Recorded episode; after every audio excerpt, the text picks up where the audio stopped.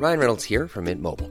With the price of just about everything going up during inflation, we thought we'd bring our prices down. So to help us, we brought in a reverse auctioneer, which is apparently a thing. Mint Mobile unlimited premium wireless. Ready to get 30, 30, bit to get 30, bit to get 20, 20, 20, bit to get 20, 20, bit to get 15, 15, 15, 15 just 15 bucks a month. So, Give it a try at mintmobile.com slash switch. $45 upfront for three months plus taxes and fees. Promo for new customers for limited time. Unlimited more than 40 gigabytes per month. Slows. Full terms at mintmobile.com. Bonjour, vous êtes avec Vanity Fair pour notre podcast Écoutez les filles, présenté par Sophie Rosemont et qui, comme son nom l'indique, laisse la parole aux filles. Pour cette saison, nous accueillons des musiciennes de la nouvelle génération que Sophie va interroger. Bonjour, c'est Sophie Rosemont et aujourd'hui j'accueille Chilla. Chilla pour chill, Chilla pour le rap français, ce qu'il a de plus dynamique, audacieux, affirmé aujourd'hui. Un premier album qui s'appelle Moon, qui est sorti il y a quelques mois et qui tourne encore très fort sur nos platines. Chilla vient de Lyon, mais elle parle à tout le monde, en France et même ailleurs. On va revenir toutes les deux sur euh, un souvenir partagé. La première fois qu'on s'est croisés, Chilla, c'était euh, à Sciences Po. C'était lors d'une table ronde où on devait euh, débattre de la place de la femme au sein de l'industrie de la musique. C'était assez intéressant. D'ailleurs, on s'était rendu compte qu'il y avait quand même très peu de directrices de label, par exemple. Tu avais un discours très construit autour d'un féminisme et surtout un féministe très universaliste. Et euh, d'ailleurs, tu parlais aussi d'humanité avant tout, d'égalité. Comment tu te positionnes aujourd'hui, maintenant qu'un premier album est sorti, que tu as pris tes marques, que tu as donné des concerts, et là c'est interrompu par la pandémie? Comment tu te vis là aujourd'hui, juste comme une femme au sein de cette industrie euh, qui est celle de la musique?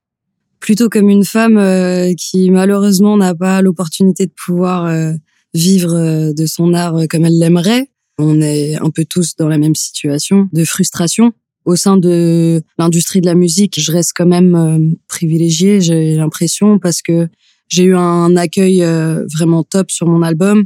Les gens ont été euh, très bienveillants, mon public a été au rendez-vous. Quand on pouvait encore faire des concerts et tourner, j'ai eu la chance de les revoir, de les rencontrer pour certains. Ça a été vraiment des moments d'union forts où je me suis rendu compte que ma musique voilà parlait aux gens, qu'elle leur créait des émotions et que ça m'en créait d'autant plus euh, de la partager en direct avec eux.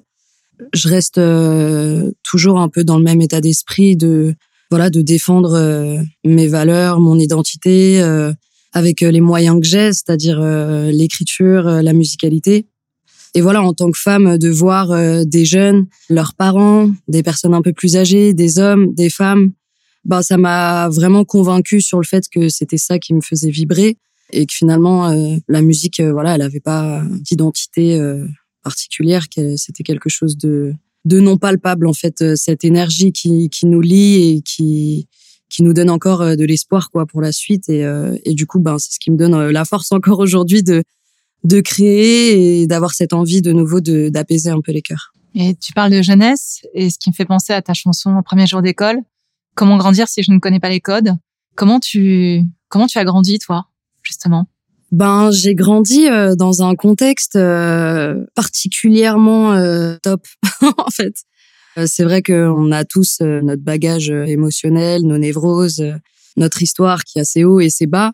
Mais je crois que j'ai eu la chance quand même de, de vivre au sein d'une famille où il y avait, enfin où le mot d'ordre en fait c'était l'amour, le partage, l'écoute, la prise en compte de l'autre aussi. J'ai grandi moi en province en fait, j'ai grandi à la frontière de Genève.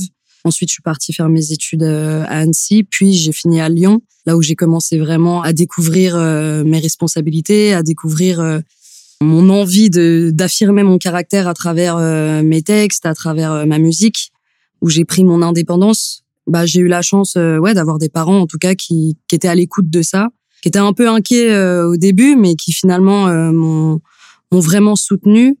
Et euh, enfin, je dirais surtout ma mère, parce que j'ai perdu mon père à l'âge de 14 ans, mais lui était musicien, donc ça paraissait évident que je suive un peu les traces euh, de mon père, mais ma mère en tout cas a toujours su euh, porter sa famille, nous soutenir.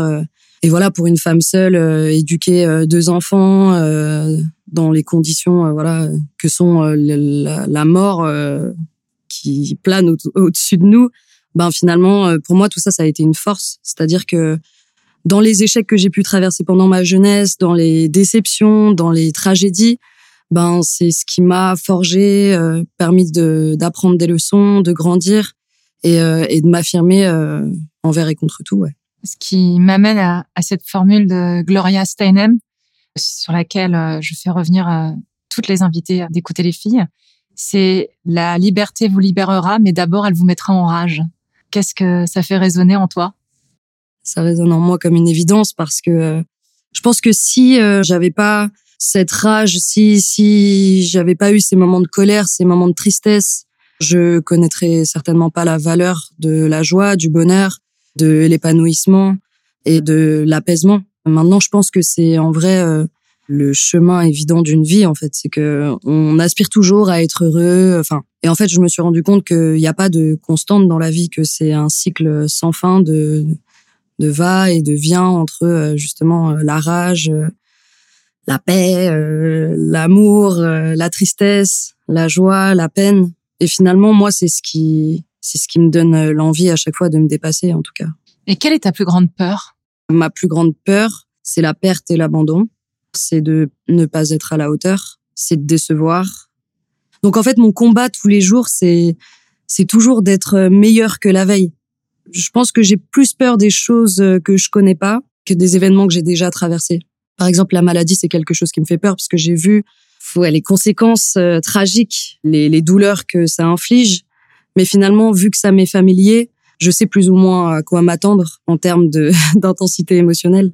Après, euh, l'abandon, la perte, c'est quelque chose qui revient beaucoup parce que même si on a déjà connu l'abandon ou la perte, finalement, chaque personne autour de moi est tellement unique et a tellement, enfin, fait tellement partie de mon écosystème et a tellement une importance que euh, j'ai toujours peur d'être euh, déséquilibrée et déstabilisée euh, si quelqu'un venait à me quitter. Et c'est ce que tu combats quelque part dans tes chansons qui sont assez cathartiques. Hein. Tu parles aussi beaucoup de, de ça. Ouais, bah ça me permet de rester lucide, ça me permet d'essayer de, de, traiter ces névroses aussi, et ça me permet finalement d'être proche aussi de mes peurs. Ouais, si j'avais pas la musique, clairement, je pense que je serais sans cesse euh, en train d'intellectualiser euh, tout ça sans vraiment euh, trouver une issue à ces émotions, alors que là, j'arrive à chaque fois à les traiter grâce à la musique. C'est ce qui me permet de, de me sentir libérée, en tout cas, et de les verbaliser. Et dans le cadre de ta musique, tu es beaucoup entouré d'hommes qui sont tes complices, manifestement, et que tu te présentes comme tel. Quel est ton rapport à l'homme à la fois dans l'industrie de la musique et à la fois dans ta vie personnelle depuis ta notoriété? J'ai besoin des hommes comme j'ai besoin des femmes. Enfin, j'ai besoin d'être bienveillant autour de moi. Pour moi, le sexe, il a pas d'importance à partir du moment où je suis face à des personnes avec qui euh, je me sens connectée et alignée en termes d'énergie et de, et de vision et de philosophie. Que ça soit mon producteur, mon DJ, mes potes, c'est des gens qui sont de nouveau essentiels à mon écosystème et euh, qui me permettent euh, aussi de me sentir en, équilibre. En tout cas, moi, je sais que quand j'étais euh, plus jeune, j'avais des copines, mais j'avais plus de difficultés. Enfin, c'est très cliché ce que je vais dire, hein, mais j'avais plus de difficultés à cerner les intentions des femmes parce que, bah, on sait très bien dans une cour de récré, etc. Il y a pas mal de, de compétitions entre les jeunes filles. Donc moi, c'est quelque chose que je vivais très mal euh, parce que j'ai jamais eu cet état d'esprit et du coup, euh, moi, je préférais euh, traîner avec euh, les garçons parce que je sentais pas de rivalité en fait. Je ressentais pas d'animosité vis-à-vis de, de, moi. La difficulté avec avec les hommes, c'est que moi j'avais tendance à masquer ma féminité pour être sûre de ne pas envoyer les mauvais signaux. J'étais dans une démarche d'être sûre de ne jamais être dans la séduction, de ne jamais être trop légère dans mes relations pour éviter que ça soit interprété euh, de la mauvaise manière. Et du coup, euh, j'avais tendance à beaucoup me masculiniser pour me mettre au même niveau qu'eux. Mais c'était pas quelque chose que je sentais euh, de leur part en fait. C'est pas eux qui me faisaient ressentir ça. C'était juste moi avec moi-même finalement. Je pense la découverte justement de, ma féminité, tout ça, ça, ça, a pris un peu plus de temps. Ça, ça a été mon, mon petit point sensible jusqu'à même récemment, hein, c'était vraiment cette notion de j'ai besoin qu'on me reconnaisse pour ce que je suis, pour euh, mon caractère, ma personnalité. J'avais pas envie qu'on me sexualise ou qu'on interprète euh, mon comportement comme comme de la séduction.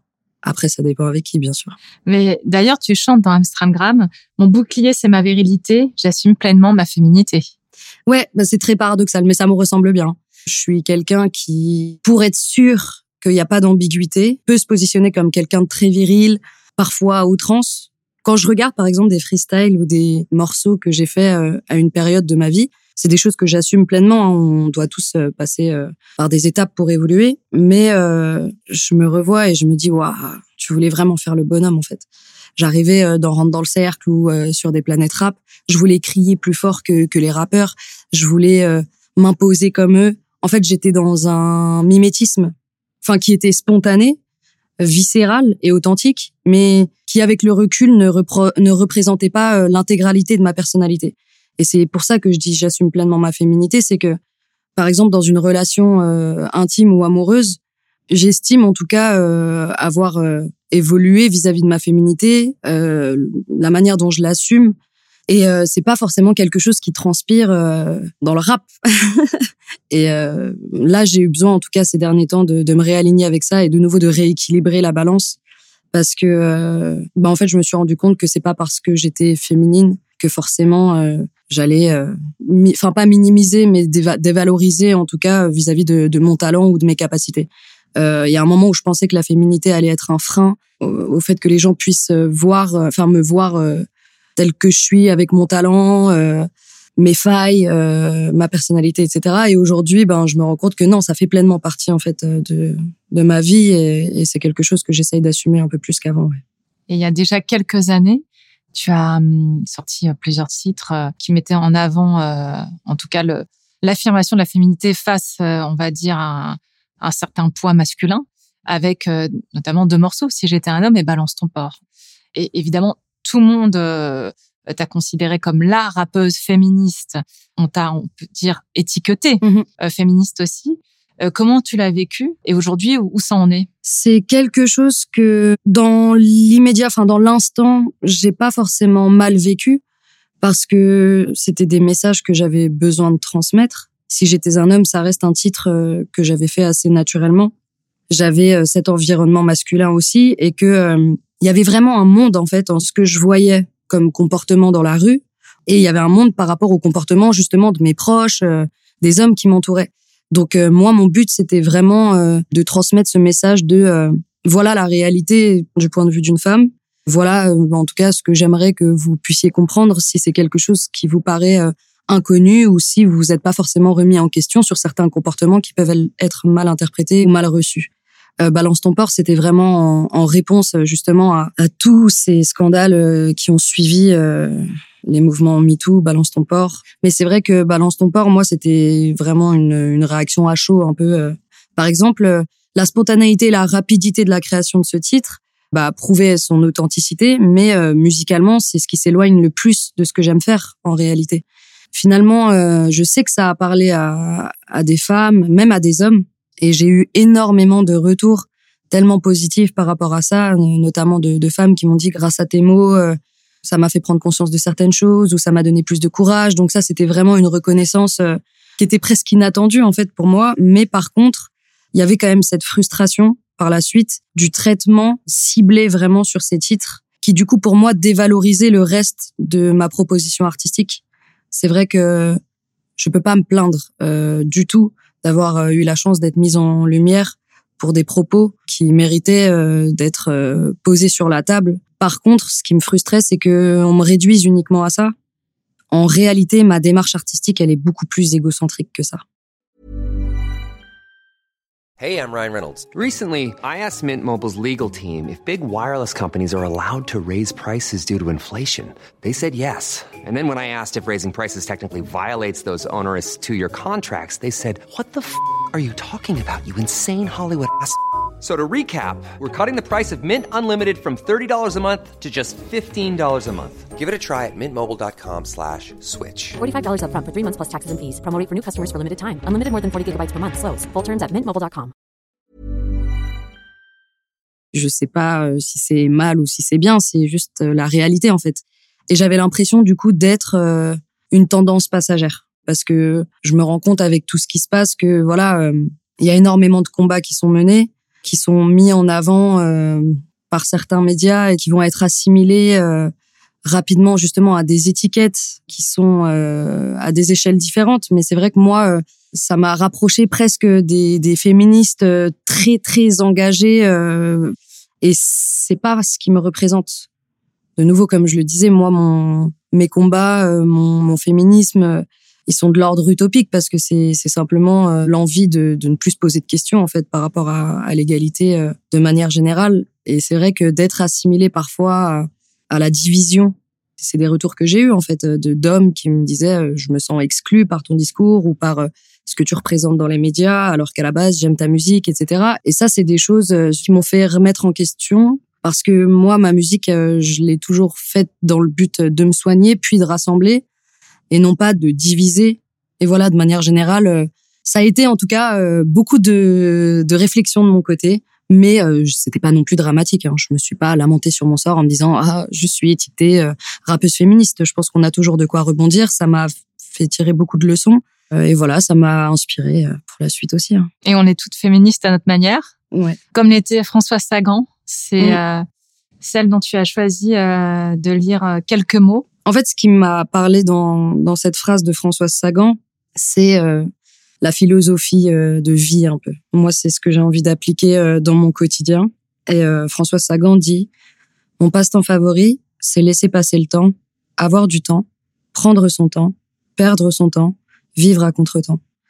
Et c'est quelque chose qui me touche particulièrement parce que la notion du temps, elle fait partie, moi, de mes peurs, de ne pas vivre assez intensément l'instant, le présent, de parfois être trop focalisé sur le passé ou sur les inquiétudes de l'avenir finalement, euh, ben, je me rends compte que la vie, c'est tout ça, en fait. C'est euh, essayer de vivre l'instant à sa juste valeur, mais accepter aussi euh, que parfois, c'est en perdant son temps qu'on tire des leçons, c'est en réfléchissant au passé qu'on arrive à mieux percevoir l'avenir et c'est en s'inquiétant pour l'avenir qu'on en revient à chérir le présent. Et vivre à contretemps, euh, ça a toujours été euh, viscéral pour moi euh, parce que j'ai l'impression d'avoir toujours euh, eu cette petite envie de vivre un peu dans, dans l'opposition euh, de ce qu'on attendait de moi, d'être un peu toujours en contradiction. euh. et c'est ce qui, ce qui fait tout le paradoxe de ma personnalité aussi. Hein, mais, mais ouais, c'est quelque chose en tout cas qui, qui me parle énormément parce que le temps qui passe, c'est pas quelque chose qui est simple à accepter. Là, j'arrive à l'âge de 26 ans, j'ai encore toute la vie devant moi, et pourtant, euh, j'ai l'impression que c'est passé tellement vite. J'ai l'impression de m'éloigner de plus en plus de ma naïveté, de mon innocence, de mon enfance. Euh, je constate que des souvenirs s'effacent, donc ça, ça crée forcément de la nostalgie. Ça m'inspire beaucoup pour ma musique aussi. J'ai l'impression que le moment présent, surtout en cette période actuelle, ben on peut pas euh, le chérir à, et le et le vivre à sa juste valeur parce qu'on est privé de tout ce qui nous fait vibrer. Euh, en ce qui me concerne, en tout cas, c'est les liens humains, c'est l'échange, c'est le partage, euh, aller boire un café, écouter de la musique en groupe. Là aujourd'hui, pour moi, la notion de temps, elle est assez douloureuse parce que euh, j'ai l'impression de perdre mon temps en fait à attendre de pouvoir revivre euh, le présent. Et je pense que ça fait partie de mes plus grosses cogites, en tout cas euh, dans mon quotidien. Aujourd'hui, euh, je vois des gens qui luttent tous les jours euh, pour essayer de ne pas sombrer. Je vois des gens qui arrivent à développer un maximum leur créativité et à justement user de, de ce qui se passe actuellement pour développer plein de choses. J'en vois d'autres qui sombrent cruellement et d'autres voilà qui sont dans une période de latence. Mais je pense que tout le monde en ressortira, euh, je l'espère, plus fort pour ceux qui arriveront à, passer au-dessus. Et j'espère qu'en tout cas, euh, par la suite, ça nous promettra euh, des jours, des jours meilleurs. Et ce que je retiens, c'est que même si on est éloigné physiquement, ben j'ai l'impression que on est quand même un peu plus unis parce qu'il y a quelque chose qui est sûr dans cette période, c'est qu'on est en train de traverser tous la même chose et du coup on passe par euh, les mêmes émotions, etc. Donc on, on se comprend peut-être un peu plus. Et pourtant, euh, Dieu sait que là, ces, ces derniers mois, euh, il y a eu énormément de divisions euh, par rapport à, à leur combat, leur. euh, Donc ouais, il y a toujours du bien dans, dans les périodes sombres de toute façon, et je pense qu'elles sont nécessaires à traverser pour briller d'autant plus. C'est vrai que la division dans les combats, C'est quelque chose qui revient dans tes chansons quand tu dis que là, on te dit euh, que t'es trop blanche pour rapper. Euh, là, bah en fait que t'es pas assez blanche et tu subis le racisme. C'est quelque chose finalement que tu as vécu toi dès ton plus jeune âge. Je, pourrais pas dire que j'ai vécu du, du racisme. Finalement, moi, les gens, ils ont toujours eu ce point d'interrogation en fait. De mais tu viens d'où? Tu viens d'où? Et euh, moi, j'ai toujours joué un peu là-dessus, euh, dans le sens où euh, je suis, je suis tellement fière de mes origines. Enfin, mon père étant malgache, euh, moi, ma culture, mon métissage, c'est ma plus grande force. c'est ce qui, en tout cas, nourrit mon ouverture d'esprit et mon envie sans cesse de, de, découvrir et de voir au-delà de cases de nouveau. Mais par contre, oui, j'ai, je constate en tout cas autour de moi que que les gens sont de plus en plus euh, divisés par rapport à, à pas mal de choses. Et moi, en tout cas, j'ai l'impression d'être un peu en, en, marge de tout ça parce que j'ai l'impression d'appartenir finalement à aucune case, aucune communauté. Euh, je... Donc moi, j'ai senti une division un peu là-dedans. Et en même temps, j'ai vu les gens se rassembler aussi. Euh, on a vu énormément de rassemblements où, les gens étaient unis. De nouveau, là, ce qu'on vit aussi, ben, on est unis et, euh, et moi, c'est ça en fait euh, que je tire comme euh, conclusion, c'est c'est que il y a rien qui me nourrit plus que de voir les gens se trouver des points communs, vouloir évoluer ensemble, se soutenir, s'élever ensemble. L'union fait la force. Et pour moi, la musique est au cœur du rassemblement des gens, quoi, parce que je pense que c'est quelque chose de commun à tout le monde, peu importe la culture, peu importe les origines, peu importe l'âge, peu importe d'où on vient, qui on est et qu'est-ce qu'on fait de notre vie. J'ai l'impression que la majorité des gens, en tout cas, sont unis par euh, des choses comme la musique. C'est ce que j'aime le plus, en fait, de voir les gens ensemble et pas se tirer dans les pattes. Notamment ta musique qui les unit. et merci beaucoup, Sheila, pour ce moment ensemble. merci, c'était un plaisir. c'était Écouter les filles, un podcast de Vanity Fair. Retrouvez les autres épisodes de la saison sur toutes nos plateformes et partout où l'on écoute des podcasts.